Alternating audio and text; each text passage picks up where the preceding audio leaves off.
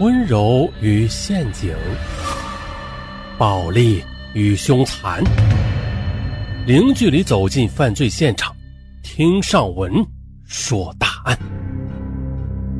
本节目由喜马拉雅独家播出。一九九五年二月十五日夜，辽南小城大石桥市，这天是农历正月十六。中国人很看重春节，从腊月二十三小年起，一直到正月十五，都是天经地义的，看作是过年的日子啊，可以尽兴的玩一玩，乐一乐。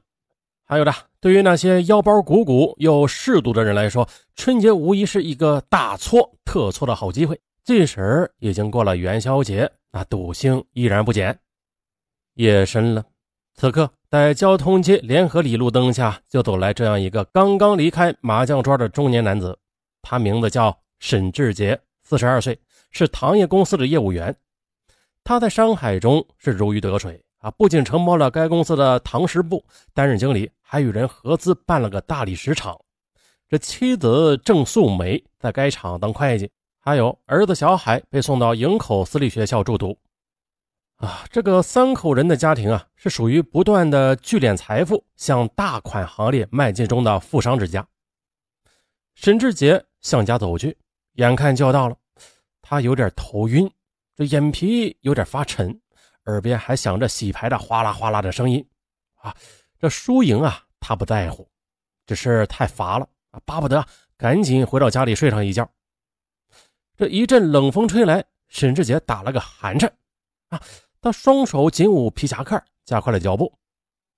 可沈志杰啊，他怎么也不会想到，此刻在他的楼下有四只狼一般的眼睛在泛着幽幽的闪光，正紧紧地盯着他。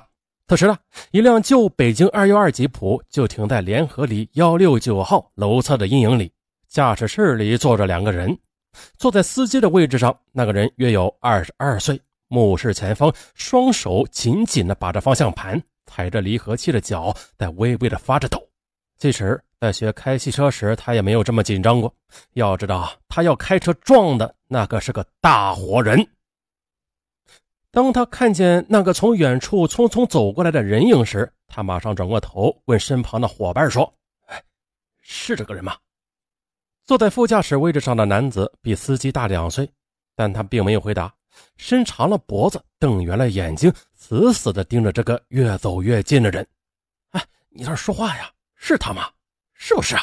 啊，你先别说话，我得看准了，可别撞错了。他们已经在这里等候快一个小时了。近几年，中国的汽车呼啦一下子就多了起来，公车、私车往住家附近停放，那是常见的事也不会引起人们的注意。何况这是一辆旧吉普呢？至于情况，那是绝对准确。他们要用汽车撞死的那个人，在外边打完麻将玩完了，他得回家。那今晚就是他的死期。此时的那个人影已经很近了，过度的紧张使司机再也坚持不住了。你快说，到底是不是他呀？你你别，我正在看着。呃，是是，快，就是他。汽车被司机用麻利的动作发动了。迅速的启动之后，又加大油门，朝着那个走过来的人迎面撞去。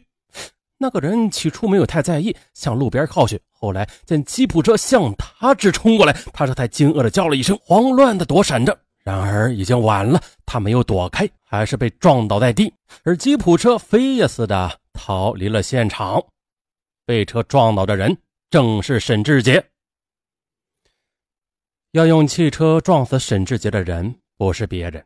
是他的合作者，以兄弟相称的大理石厂厂长金富令。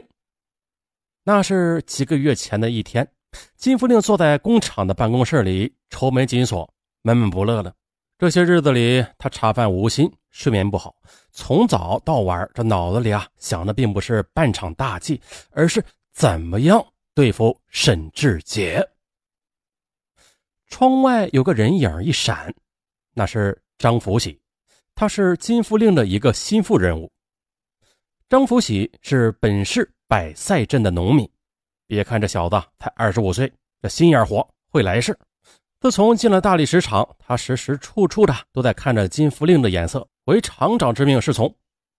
这厂长金福令见他对自己忠心耿耿啊，便用一些小恩小惠的来笼络他，把他视为比亲兄弟还要亲的铁子啊。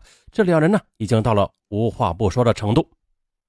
此刻，金福令心中一动，开门把张福喜叫了进来。嘿，厂长有事啊？张福喜脸上堆起一层媚笑，坐。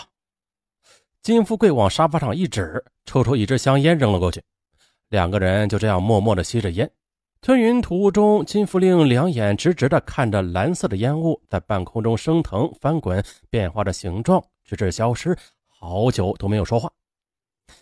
张福喜也不急，他凭经验呢，他猜想金富令找他肯定是有重要的事情。透过烟雾，他在暗暗地观察着金富令的一举一动。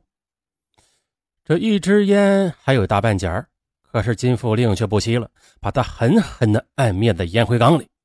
他终于下定了决心，开门见山地说：“山东的事儿，让沈志杰知道了。”啊！张福喜眉毛一扬，张大了嘴。他知道金福令说的山东的事指的是什么。他要把本金抽回去，奶奶的，想要整死我！张福喜静静的听着，这两条无论是哪一条发生了，那这个厂子都得黄。张福喜也听出了金福令话中的要害，厂子一黄，你们工人也得跟着失业喝西北风去。原来的这不只是厂长与大股东之间的事和自己也有利害关系。这张福喜虽然年轻啊，但是却有着一套处事待人的经验。这年头啊啊，在私人企业里，厂长那就是爹呀，也就是祖宗。你把厂长留取好了，才能有饭吃，有钱花。这厂长即使要月亮啊，你也得让他踩着肩膀去摘。所以呢，现在在这个关键时刻，张福喜是不能不说话的。可是又怎么说呢？他在心里斟酌了许久，脸上显出关切的神情啊，来了个投石问路。那厂长，你想怎么办呢？哎，我想好了。金福令咬牙切齿。眼中闪过一道凶光。现在我和沈志杰有他没我，有我没他。先下手为强，我得把他给干掉。你要是帮我把这事办了，我亏不了你，给你三万怎么样？张福喜犯了难。哎呦，为了厂长就杀人，这人命关天呐！这可不是闹着玩的，自己家里还有老婆孩子呢。倘若因为这事儿有个好歹的话，这一家子可就毁了。可是厂长又得罪不得，怎么办呢？张福喜眼珠子一转，嘿，有了，还是帮他找个人干吧。啊，这样既不得罪他，又没有自己什么事儿。他想到这里，便说：“呃，厂长，嗯，要办这事儿呢，我可以给你找个人干。那现在的问题是，怎么干呢？”对，找你来就是这事儿。你帮我好好想想，把那小子给干了，又得让别人看不出来。于是两个人的话音便低了下来，反复的琢磨之后，他们终于达成了一致意见：用汽车把沈志杰给撞死，使人们认为那是一场交通事故啊！司机肇事逃逸。既然这话已经说到这份上了。张福喜深感该是在厂长面前好好表现的时候了。他想了想，说道：“哦，对了，我有个朋友会开车的，我可以去找他。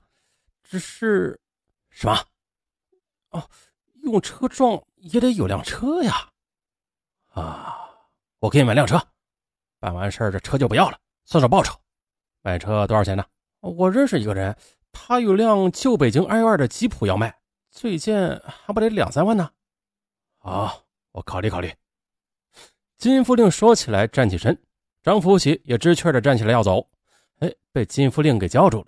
哎，今天咱俩说到这事儿，你可厂长，看你说哪去了？我是那种人吗？我放心吧啊。张福喜离开办公室，忙着去找人了。